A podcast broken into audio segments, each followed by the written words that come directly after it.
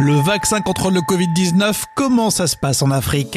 Vous êtes tellement accro à l'action et au slogan. Faut pas généraliser, hein. c'est pas forcément si moche. Soit on se prête au jeu, soit on prend la porte. Rémi Bertolon. Et bonjour. On va commencer par le vaccin en Afrique avec l'exemple marocain. C'est ce qu'on a vu sur TV5 Monde. Le Maroc en pole position pour conditionner le vaccin chinois de Sinopharm.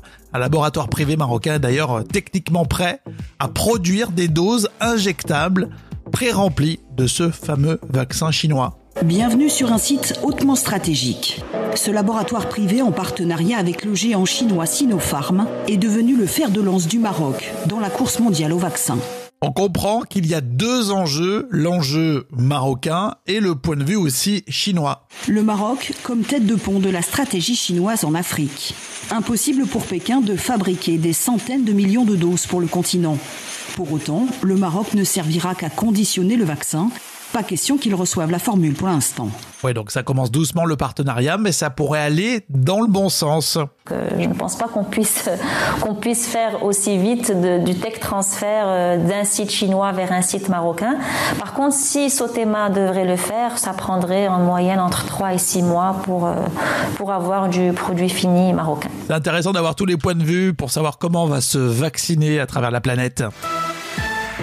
Le Père Noël s'entraîne à faire des visios. Comme ça, ça permet de respecter les gestes barrières. C'est ce qu'on a vu sur Arte, Arte Junior.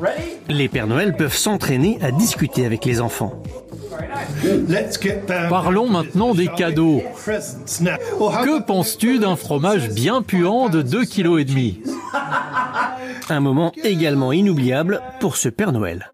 Est-ce qu'on peut réécouter la, réflexion là du Père Noël en formation? Que penses-tu d'un fromage bien puant de 2,5 kg C'est ce que j'avais bien entendu. Remarque en plein confinement, euh, tartiflette, raclette, le fromage puant, on l'a tous dans le frigo, il n'y a pas besoin du Père Noël. Allez, Noël toujours. Vous allez bientôt préparer le sapin. Eh bien, vous allez pouvoir l'acheter chez votre fleuriste. C'est autorisé. On a vu ça en regardant TF1 le 20h. Je peux mettre euh, des arbustes style extérieur. Je n'ai pas le droit de mettre de bouquets, de fleurs coupées, mais tout ce qui est extérieur. Alors pour y comprendre, les fleuristes ouverts mais fermés au public ont le droit de vendre des sapins mais pas des décorations. Donc on a le droit de vendre les sapins mais pas les décorations qui vont avec et là ça balance direct. Alors là, c'est vraiment c'est la France. tout est compliqué en France par rapport euh, aux autres pays autour de nous. Ah bah tiens justement, qu'est-ce que pensent les Allemands de notre façon de procéder pour le confinement? Un exemple toujours avec le journal de 20h de TF1. Devoir cocher une case sur une attestation pour sortir de chez soi, on l'a expliqué aux Allemands, ils n'en croient pas leurs yeux. Ah, c'est vraiment absurde pour nous. C'est absurde Nous, les Allemands, on est plus disciplinés. Alors que vous, les Français, vous avez un comportement plus léger. Ah, on est d'accord avec ça, c'est vrai. Mask Singer version radio, c'est tout à fait cohérent. Alors c'était euh, samedi soir. Qui chante C'est Guerra, non Je sais pas. Ah, ça chantait pas mal, des grosses émotions ensuite après cette séquence. Euh, la réponse, hein, qui chante, ça sera samedi prochain. Est-ce que vous donnez des noms à vos poules si vous en avez? En tout cas, c'est euh, le candidat de Nagui, tout le monde veut prendre sa place, qui a euh, une drôle d'idée.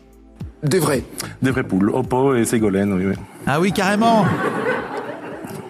Une qui s'appelle Oppo, c'est drôle, la poule Oppo, évidemment, je comprends la vanne. D'accord.